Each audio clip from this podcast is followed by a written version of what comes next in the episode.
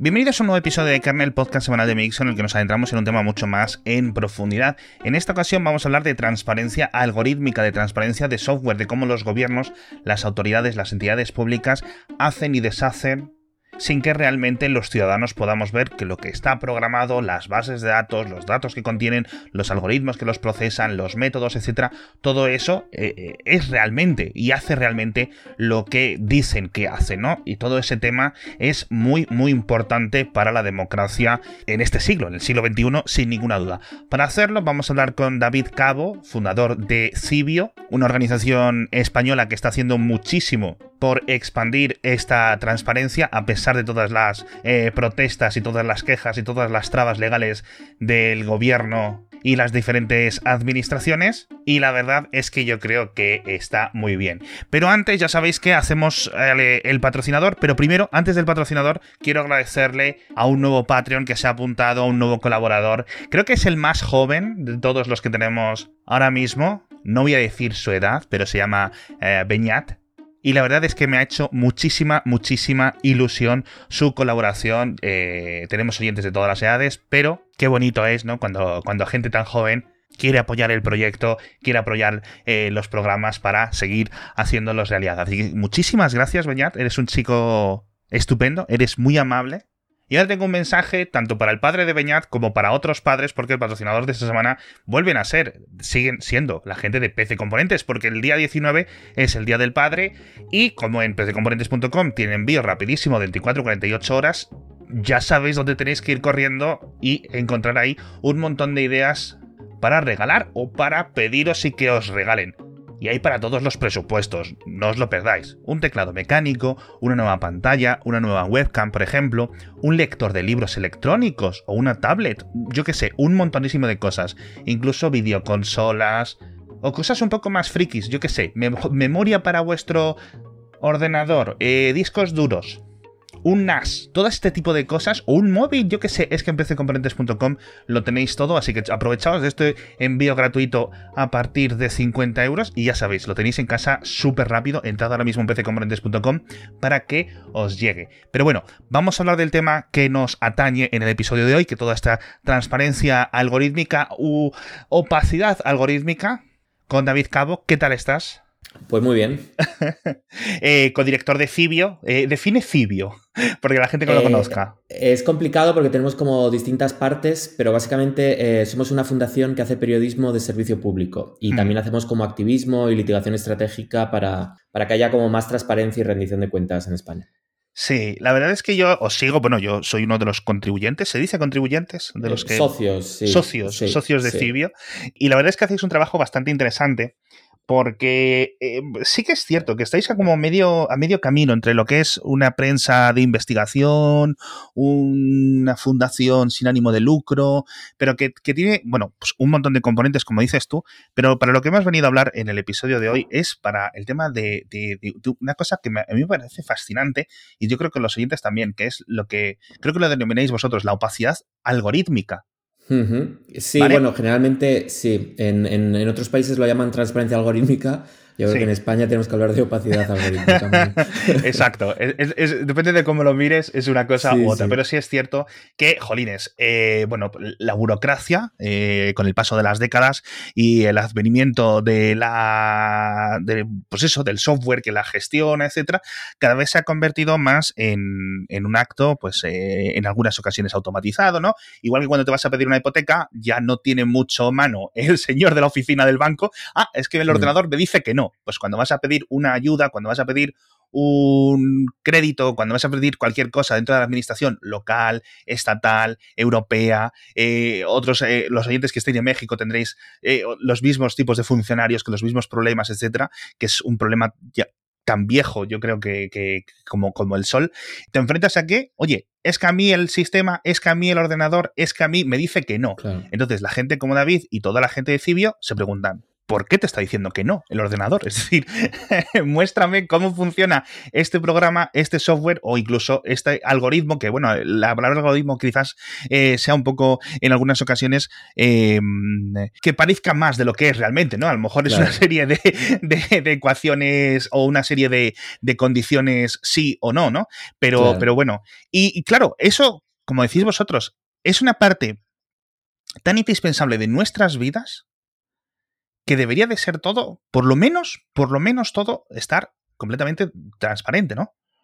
Claro, sí, sí, totalmente. Eh, además, que lo primero que debo decir es que yo soy informático, soy ingeniero hmm. informático, con lo cual no es que tenga un, odio a la tecnología ni nada, de esto, pero también soy, digamos que eso me, ha hecho como muy consciente también de las limitaciones y de los errores que se cometen en todo esto, ¿no? Entonces también, eh, quiero decir, y, y una de las cosas que también que veo es que cuando, digamos, la gente no técnica, cuando habla de estas cosas, de los algoritmos y tal, como automáticamente dicen, uy, esto es muy difícil, yo esto no lo entiendo, ¿no? Que lo decían los otros.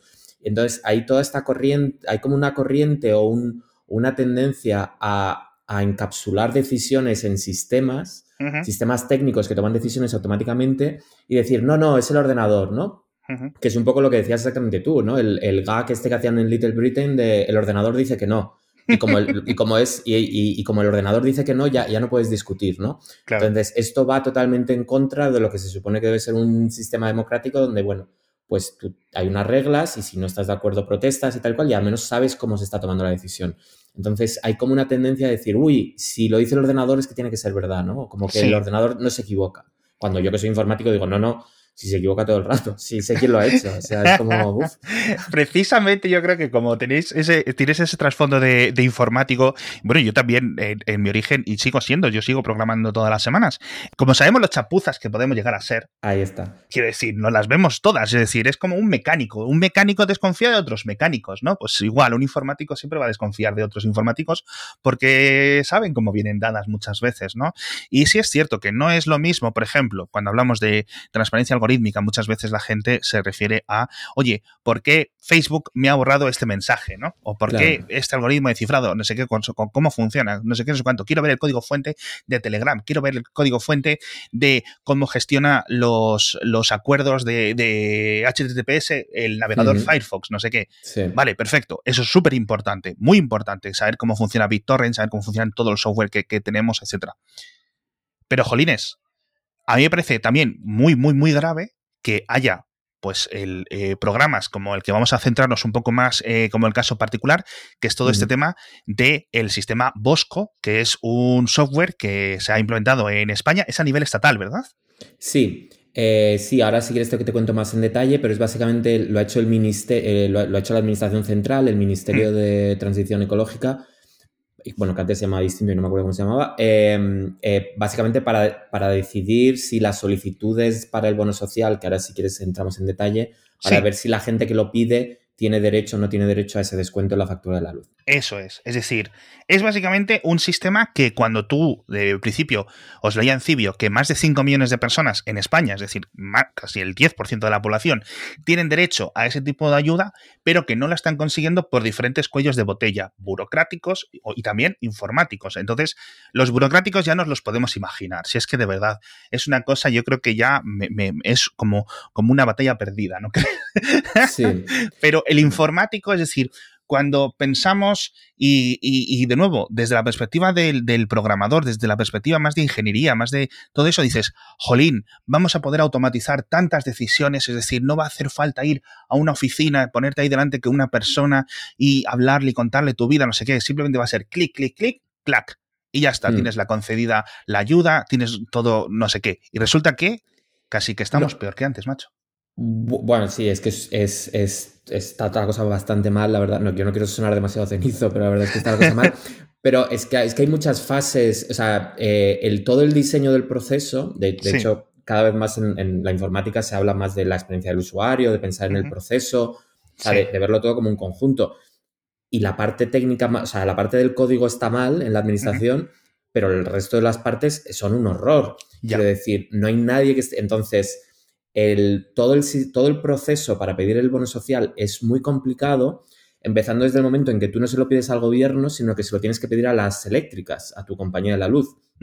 Y la compañía de la luz eh, no tiene toda la información para saber si tú tienes derecho o no. Con lo cual ahí empieza un poco todo el pitostio donde el, ministerio crea un programa que es como una interfaz, o sea, que, les ofrece a las eléctricas para que las, para, que las eléctricas metan ahí las solicitudes y, decida, y, vean si tienen derecho o no. Con lo cual ya tienes este actor en medio, las eléctricas, que además eh, no tienen ningún incentivo en que tú consigas el descuento, porque tú ya, eh, al final esto lo voy a tener que pagar yo, eh, bueno, es complicado quién lo paga esto, es otra historia, pero vamos, que todo el proceso es complejo, luego los formularios, cuando tú ves el formulario que tienes que rellenar, es un horror, eh, entonces tienes como que marcar distintas casillas en distintas páginas y si no lo haces correctamente, no, no te, rechaza el formulario eh, y, además esto está pensado para gente que es vulnerable, quiero decir, es gente mayor, gente con pocos ingresos, o sea, es gente que está particularmente, que le cuesta particularmente rellenar estos procesos, ¿no? Sí. Entonces, lo que decías tú, esto se supone, se estimaba en algún momento, eh, no había un número claro, pero se estimaba que como 4 o 5 millones de personas podían llegar a tener derecho.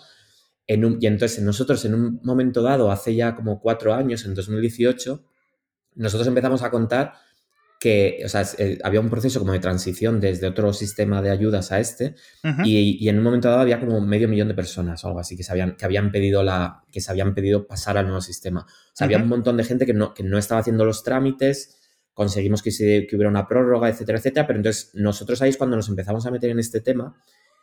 Y, por contar un poco toda la historia, básicamente lo que nosotros acabamos haciendo fue como un, asistente online que básicamente que te rellenaba el formulario a ti. O sea, hicimos un poco el trabajo como de, experiencia de usuario amigable. De, y entonces la gente ponía cuatro datos y le generaba el, formulario automáticamente y le decía si tenía derecho o no.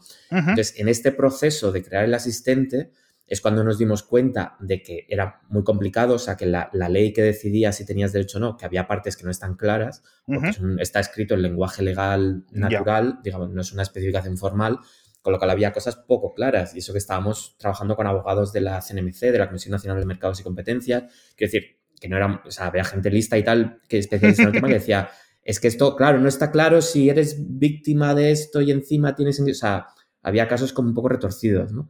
Y entonces ahí es cuando nosotros nos dimos cuenta de decir, bueno, si a nosotros nos ha costado, ¿cómo está haciendo esto el gobierno, el ministerio? Mm, ¿Cómo ha, cómo cómo ha solucionado estas dudas que nosotros tenemos, ¿no?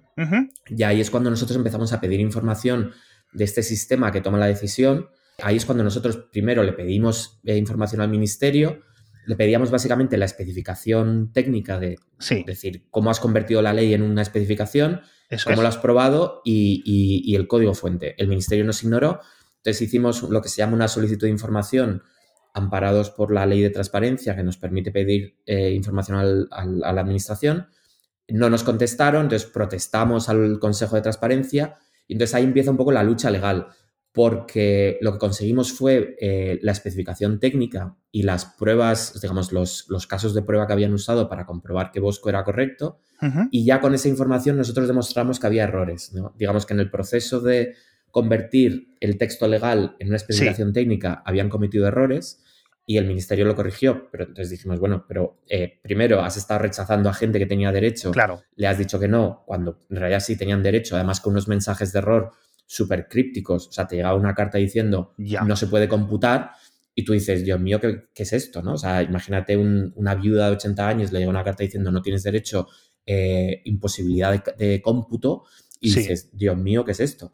Em, y claro, entonces eh, nosotros demostramos que en esa primera fase había errores que se han corregido, pero no podemos saber si hay errores en la segunda fase, que es decir, es convertir la especificación técnica en código. Y es la lucha que tenemos ahora eh, que estamos en juicios, básicamente, por lo que estamos dando mucho la brasa con este tema. A mí es que me parece fascinante, o sea, me parece completamente increíble porque, claro, una de las cosas que, me queda claro es esa, traducción, es decir, ok, hay que establecer la ley, hay que hacerla. Entonces hay mucha gente que, como en la mayoría de los países, en todos los congresos de diputados, eh, porque muchos oyentes que estén desde fuera de España a lo mejor están viendo y dicen, joder, si es que esto está ocurriendo lo mismo en Argentina, está ocurriendo lo mismo en México, está ocurriendo lo mismo en Colombia, es decir, son los mismos problemas repetidos en uno y otro y otro y otro país. Pero el, la, principalmente la gente en las eh, cámaras de diputados de todos los países suele ser gente de, derecho, o sea, gente que ha hmm. estudiado derecho, no todos, pero sí vamos a asumir el 60, 70%, etcétera. Obviamente, hay que conocer las leyes para hacer las leyes. El problema es cuando traduces eso a lo que dices tú, a esas especificaciones técnicas, es decir, cuando lo traduces, como por decirlo así, a ese software, a, ese, a esa mm. informatización. Y aquí, claro, hay que hacer las cosas muy, muy, muy, muy claras porque en muchas ocasiones las, las, leyes se escriben para ser interpretadas por jueces, por personas reales, ¿no? O por actores mm. burocráticos o por lo que sea. Cuando pasan a ser código, esto es binario, es decir, o sí o no. Y ahí llegan esos errores, esos errores de computación, ¿no? Imagino yo, es mm. que te dan los típicos errores que te da el Windows o que te da un sistema informático. Error menos 4, 3, 4, 5, 6, no sé cuánto. Si eres un poco espabilado, lo copias y a lo mejor en Google alguien ha tenido el mismo error que tú y después de comerte la cabeza, eso. Pero si dependes de eso, ya no solo por el Bosco, para este programa, eh, para unas rebajas en las facturas de la luz, sino, por ejemplo, eh, lo estamos viendo estos días en España, bueno, estos días, no, estos dos meses, la, los ERTES, por ejemplo, hmm. el ingreso mínimo vital, que está siendo un caos, ¿no? Si no recuerdo mal, de implementación, de, oye, lo estoy pidiendo, veo las, veo las cartas, veo la documentación y me lo tienen que conceder y ya van dos veces o van tres veces que lo presento y tardan muchísimo en decirte si sí o si no, cuando es una cosa que debería de ser instantáneo, porque para eso se ha informatizado, y después de que te llega la resolución, te dice una resolución que es negativa. Entonces no sabes muy bien qué está ocurriendo. Y no es en plan, oye, es que es las ayudas de los coches eléctricos, que también está siendo otro caos gigante hmm. Eh, a nivel tecnológico. Es decir, no es en plan, oye, es que me tienen que devolver 3.000 euros porque me he comprado un coche de 50.000. Joder, vale, es importante que te los devuelvan, ¿no? Pues, eh, porque al final es la ley y está ese incentivo para eso. El ingreso mínimo vital, precisamente, es gente que, que las está pasando muy malas, ¿no? Entonces, el trabajo que hacéis desde Cibio me parece súper importante y yo imagino que en otros países habrá organizaciones eh, similares que estén haciendo eh, vuestra lucha, que es que al final os tenéis que gastar gastando el dinero en abogados, abogados que entiendo yo que, que, cobran, que no cobran poco.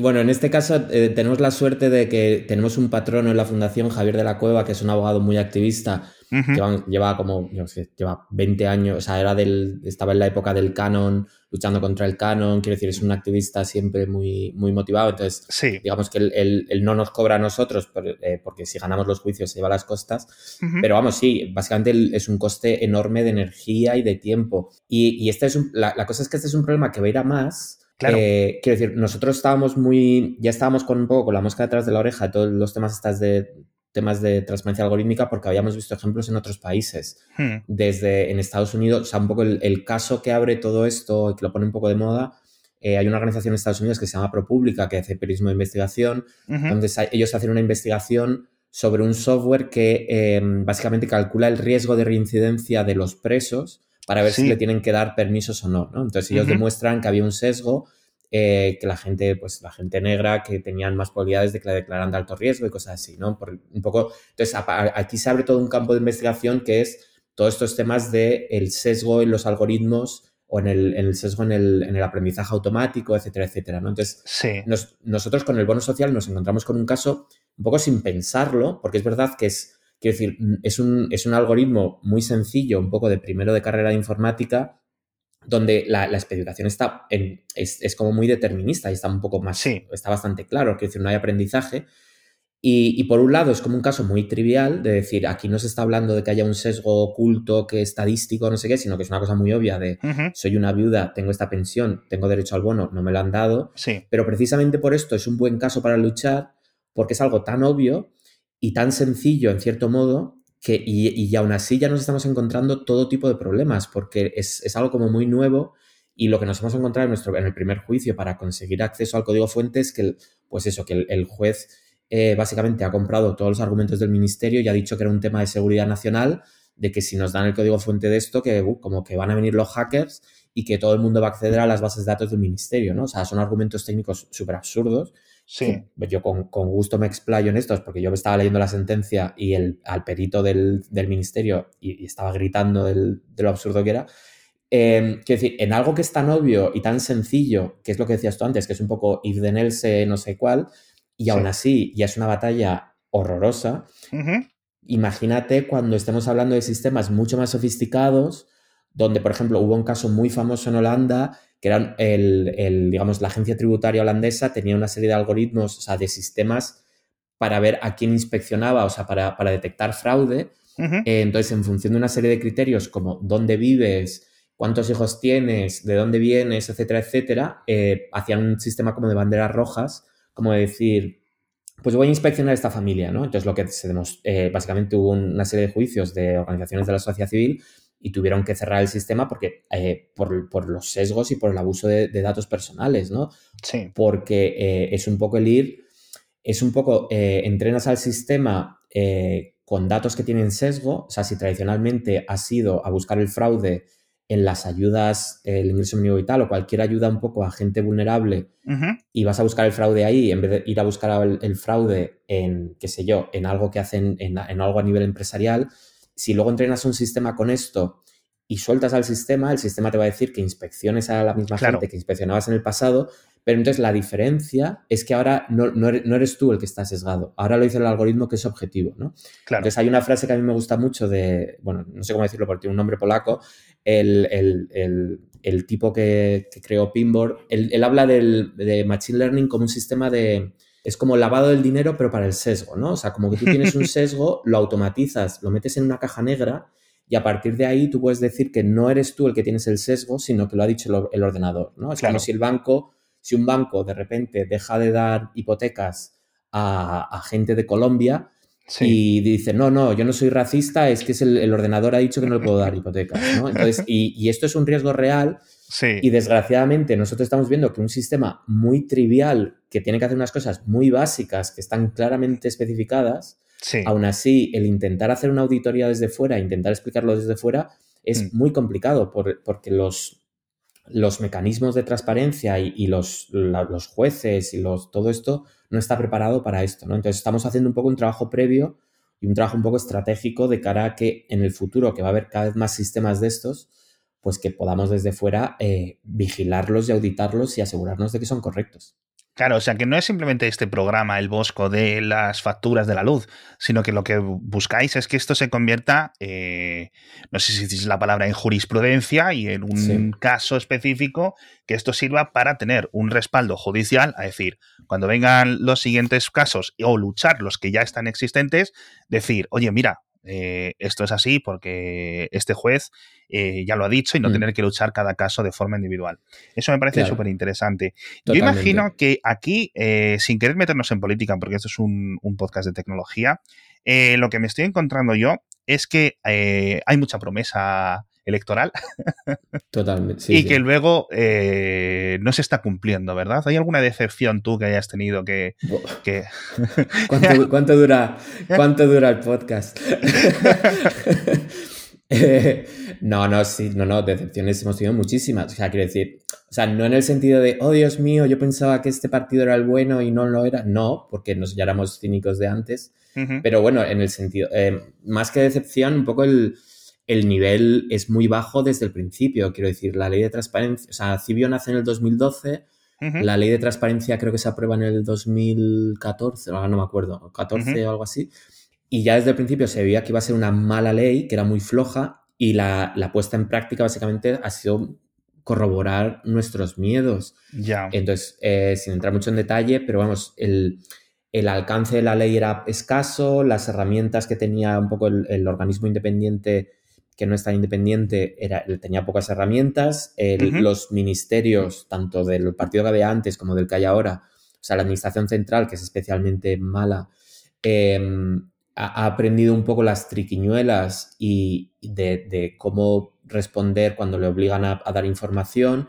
Entonces es una lucha constante que no debería ser, quiero decir, porque mm, no somos el enemigo, o sea, somos ciudadanos que tenemos un derecho que está en una ley. Exacto. Y, la práctica de pedir información es súper frustrante, quiero decir, es, es pasar meses y meses luchando para que te den algo que en el pasado igual te daban. O sea, es, y, la sensación es un poco de intentar, de que la administración intenta ganar un poco por aburrimiento. Sí, eh, a base de, decirte a todo que no, porque sabe que al final tú te cansas, no tienes tiempo, tienes otras cosas que hacer y no puedes andar luchando cada pieza de información que pides, no puedes estar yendo a juicio dos años, no por el dinero en sí, sino por decir, es que, como decir, me canso y, cuando me des la información ya no tiene sentido. Entonces, nosotros hemos llegado, a, o sea, eh, uno de los casos más largos que hemos tenido, que era para saber quién viajaba en los aviones oficiales sea, que es una cosa que tenemos derecho a saber, que es decir, bueno, pues si es un avión oficial y es una visita oficial sí. va un ministro a Chile, quién viaja en el avión, porque quién, de, qué empresarios van o qué miembros de la administración van. Em, pues esto empezó con el, con el gobierno anterior, pero terminó con este gobierno, o sea, ninguno de los dos colaboró, porque cualquiera de los dos podría haber dado la información y acabar con el juicio. Y esto, esto yo creo que estuvimos cuatro años y medio. Em, Madre mía porque pedimos la información, el Ministerio de Defensa dijo que no, y entonces empezamos a escalar como todos los niveles de, de, esa eh, primera instancia, audiencia nacional, y tuvimos que ir al Supremo y ganar en el Supremo. Entonces todo esto tarda, tardamos como cuatro años, y después de ganar, el Ministerio de Defensa tardó un año en darnos la información. O sea, a pesar de que había una sentencia del Supremo diciendo, no, no, se lo tienes que dar, tienen derecho. Em, entonces, no, no, o sea, a nivel de decepción y tal, eh, la cosa sí sigue estando muy mal. Y hay muchas promesas y hay, eh, y hay como un discurso de, o sea, un poco lo que ha cambiado en estos 10 años es que antes no se hablaba de transparencia y ahora sí, pero que como que digamos que los partidos y las administraciones han aprendido un poco el discurso que tienen que soltar ya. para decir que son o que están cumpliendo y tal cual, pero en la práctica a nivel nacional está mal. Luego, si bajas a nivel autonómico o local, hay de todo. O sea, hay, hay, administraciones que se lo creen más, hay gente que está motivada y lo hace mucho mejor. Sí. Em, qué sé yo, eh, pues qué sé yo, en la pandemia Castilla y León, por ejemplo, lo estaba haciendo muy bien, ¿no? Y ofrecía mucha información. Y hay otros sitios que lo hacen bien. Em, pero a nivel nacional, de los ministerios, de la Administración General del Estado, la cosa está bastante mal. Sí, sí, la verdad es que esa es la, sensación que tengo y me, da mucha rabia todo lo que me estás contando en los últimos minutos, porque es que es para encenderse, la verdad.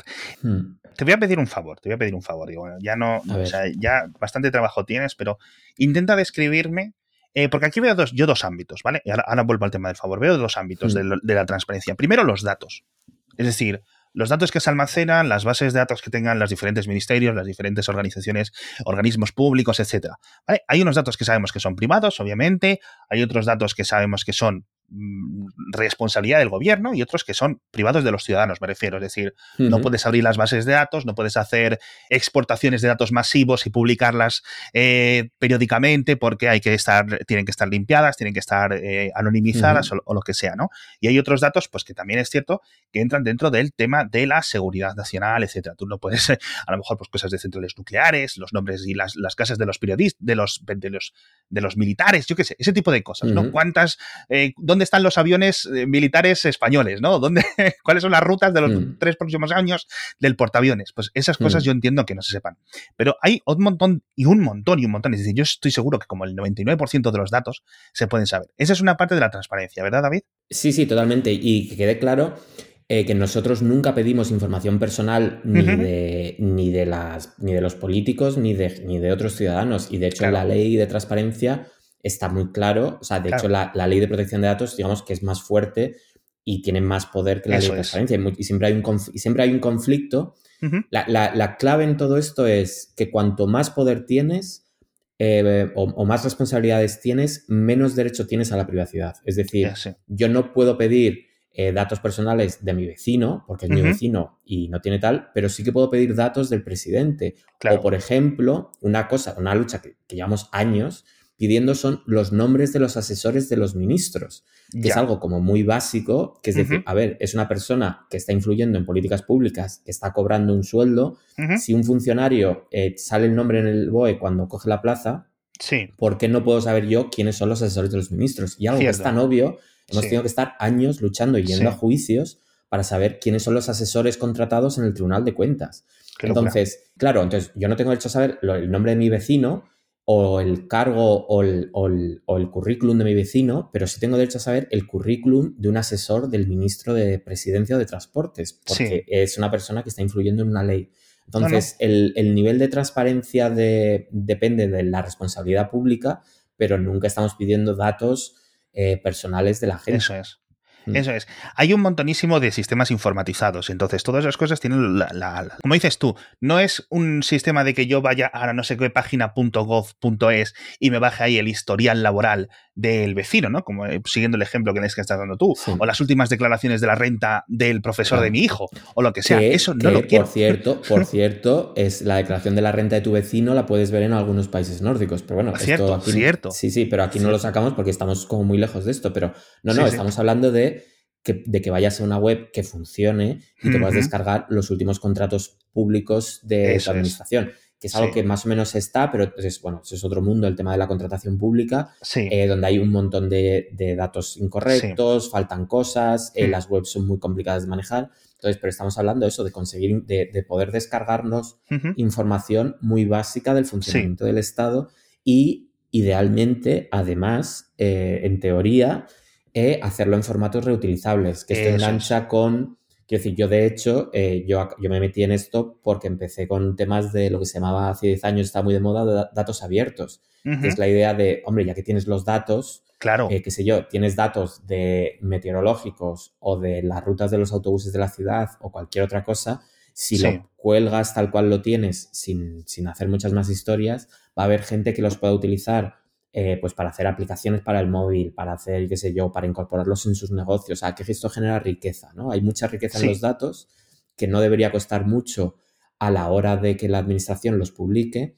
Entonces, esto tuvo un éxito moderado, luego se pasó la moda y se quedó todo así un poco y tal. Se ha quedado un poco, se ha quedado un poco en el arrinconado todo el tema de los datos abiertos. Digamos que nosotros transicionamos. El problema de los datos abiertos es que em, eh, si tú dejas a la administración que publique los datos que quiere, solo va a publicar los datos blanditos, digamos, de los autobuses y la contaminación del aire y cosas así.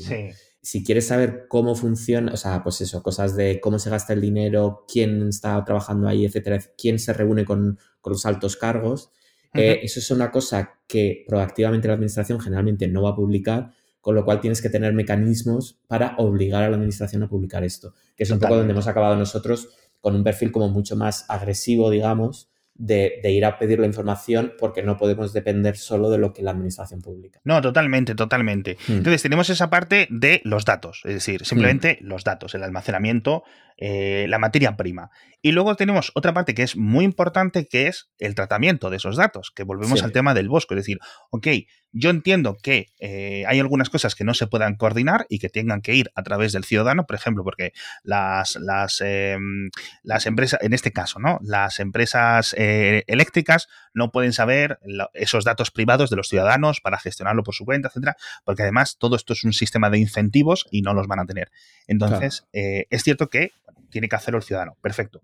Pero hay que auditar eso, no solo qué datos almacenan y con qué frecuencia se publican y con cómo se, se, eso, sino que también el cómo se tratan y el software, porque lo que decíais vosotros, fallos de primero de programación, que si al menos ya no todo el mundo pueda entrar a mirarlo, porque realmente esto va a ser una cosa de que vais a ser, eh, perdóname la expresión, tres enfermos de los datos abiertos. Bueno, friki y lo hubiera, llevado con orgullo, ¿eh? Tres frikis, tres abogados, claro, tres, tres activistas que les interese muchísimo eso y que de repente digan, oye, mira, es que esto está mal.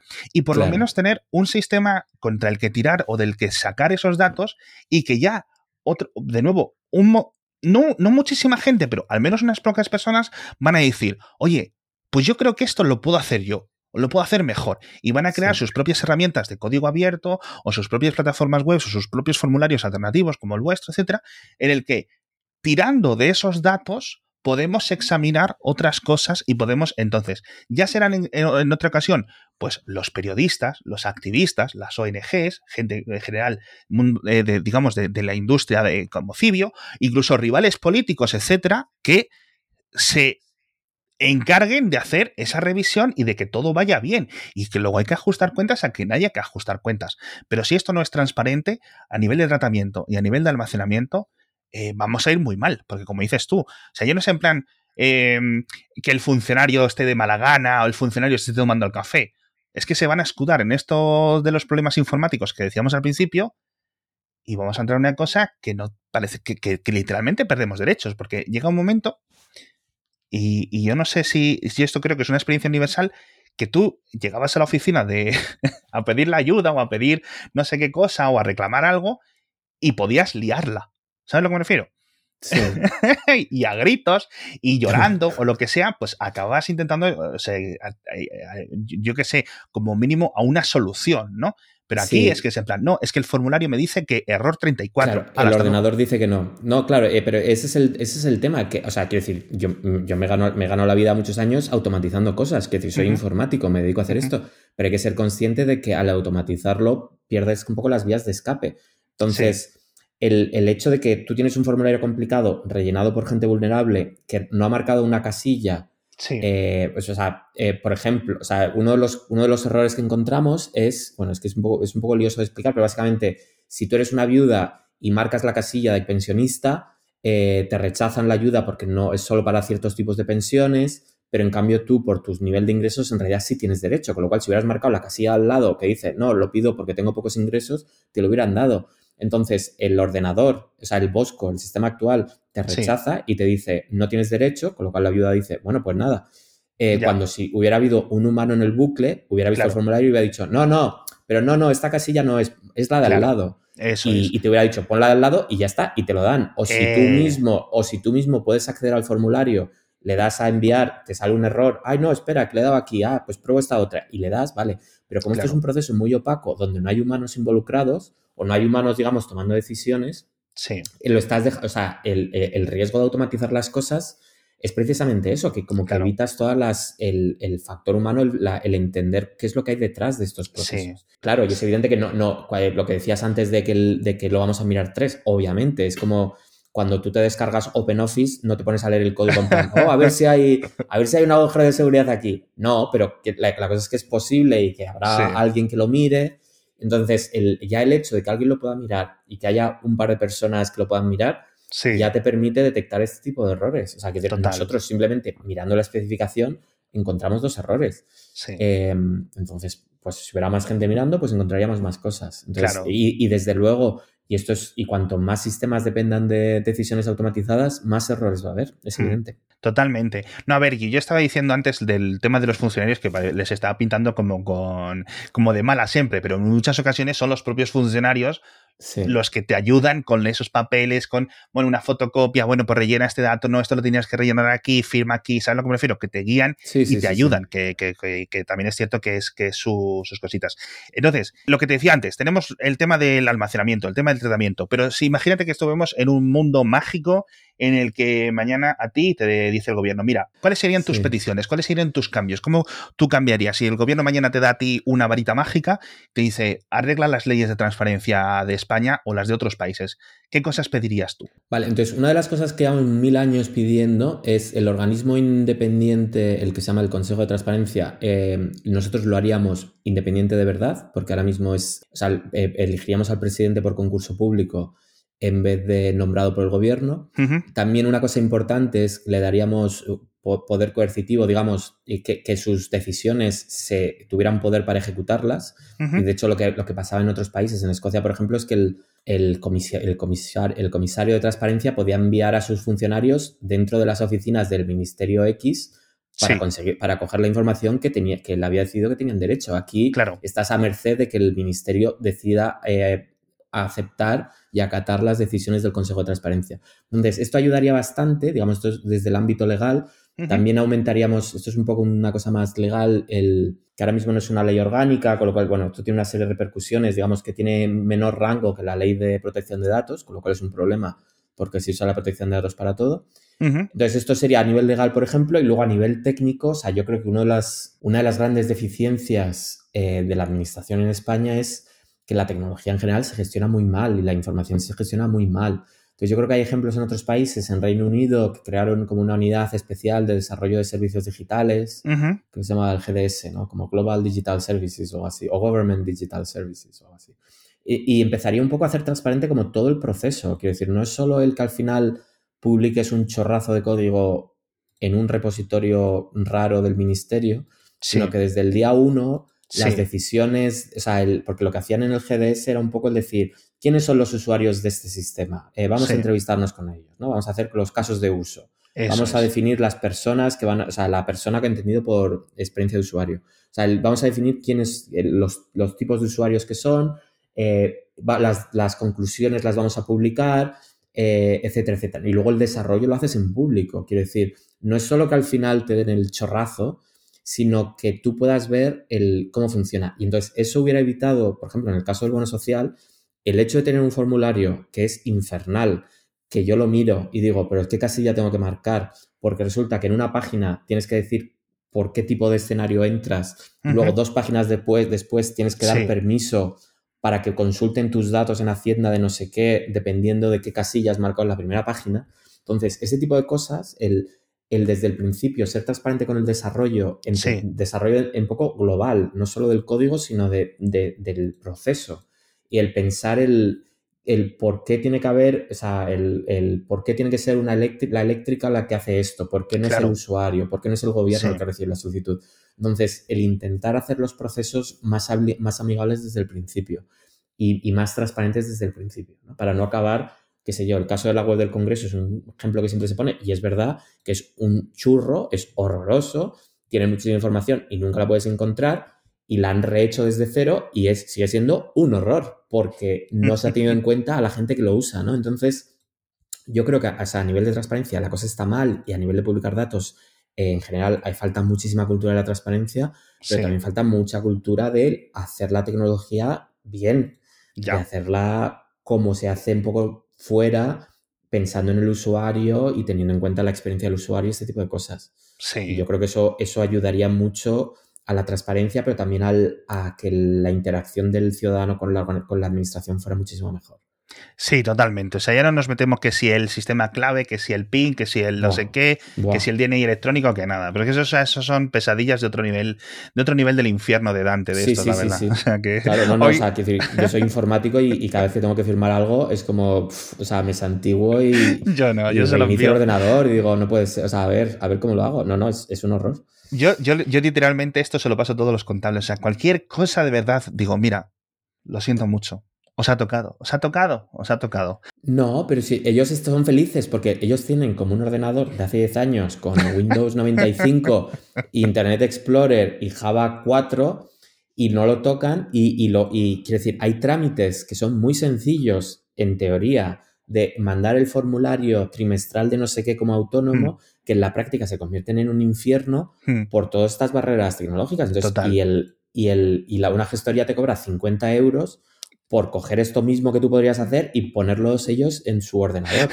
Entonces, quiero decir que el... Estás describiéndome a mí No, no, es que estos temas me sacan de quicio. Quiero decir, hay toda una fricción y un coste de gente que, que, que, extrae ahí como dinero de, las, de la fricción, que es un horror. Quiero decir, y que yo no soy un tecnoutópico de vamos a acabar con la fricción, pero coño, es que hay cosas que claman al cielo, ¿eh? O sea, lo del DNI electrónico, hostia puta. Yo creo que estamos todos de acuerdo, todos los oyentes, incluso ya te digo, los que no estén en España seguramente también se estén sintiendo identificados, eh, porque son los mismos problemas en todos los países. En fin, David, oye, eh, David Cabo, muchísimas gracias por venirte a Kernel. Un placer, gracias por escucharme, rollo aparte que podéis encontrar en, eh, podéis entrar en cibio.es, podéis haceros socios, algo que yo os recomiendo, eh, pagáis la cuota, etcétera. ¿Cómo pueden encontrarte en redes sociales? ¿Cómo pueden ayudaros? Eh, sí, lo más fácil es seguirnos en Twitter, que es Cibio. por ejemplo, usamos, somos muy de Twitter, usamos mucho Twitter. si vais a la web también os podéis apuntar al boletín, que es gratis. O sea, todo nuestro contenido es gratis y de Creative Commons. No tenemos muro de pago ni nada así, entonces si, si, os, hacéis, os, hacéis, socios es porque os gusta lo que hacemos y queréis ayudarnos, pero vamos, ese es el mejor canal, ¿eh? Cibio en Twitter o el boletín. Em, esos son los mejores canales. Y ahí os vamos contando todo lo que hacemos, tanto de cosas del bono social, cosas más técnicas, como cosas más legales o periodismo, todo lo que hacemos. Eso es. Echadle un vistazo, porque de verdad que esta, son, son fundaciones que, que merecen la pena y que, y que hacéis el trabajo que, que no está pagado. En fin, mm. porque al final esto realmente eh, se suele decir mucho, pero es en plan, es es, es, para todos. O sea, esto, todas las victorias judiciales de Cibio, todos los, todos los cuernos que se rompen, eh, ellos, eh, la verdad es que es, es, es, por el bien de todos, es por nuestro bienestar. En fin, eh, muchísimas gracias de nuevo, David. muchas gracias a toda la gente de Cibio, a ti y a todos tus compañeros. Y bueno, y a los oyentes, ya sabéis que nos vemos la semana que viene en el próximo episodio de Kernel, metiéndonos en un tema de tecnología, pues mucho más en profundidad. Hasta la próxima.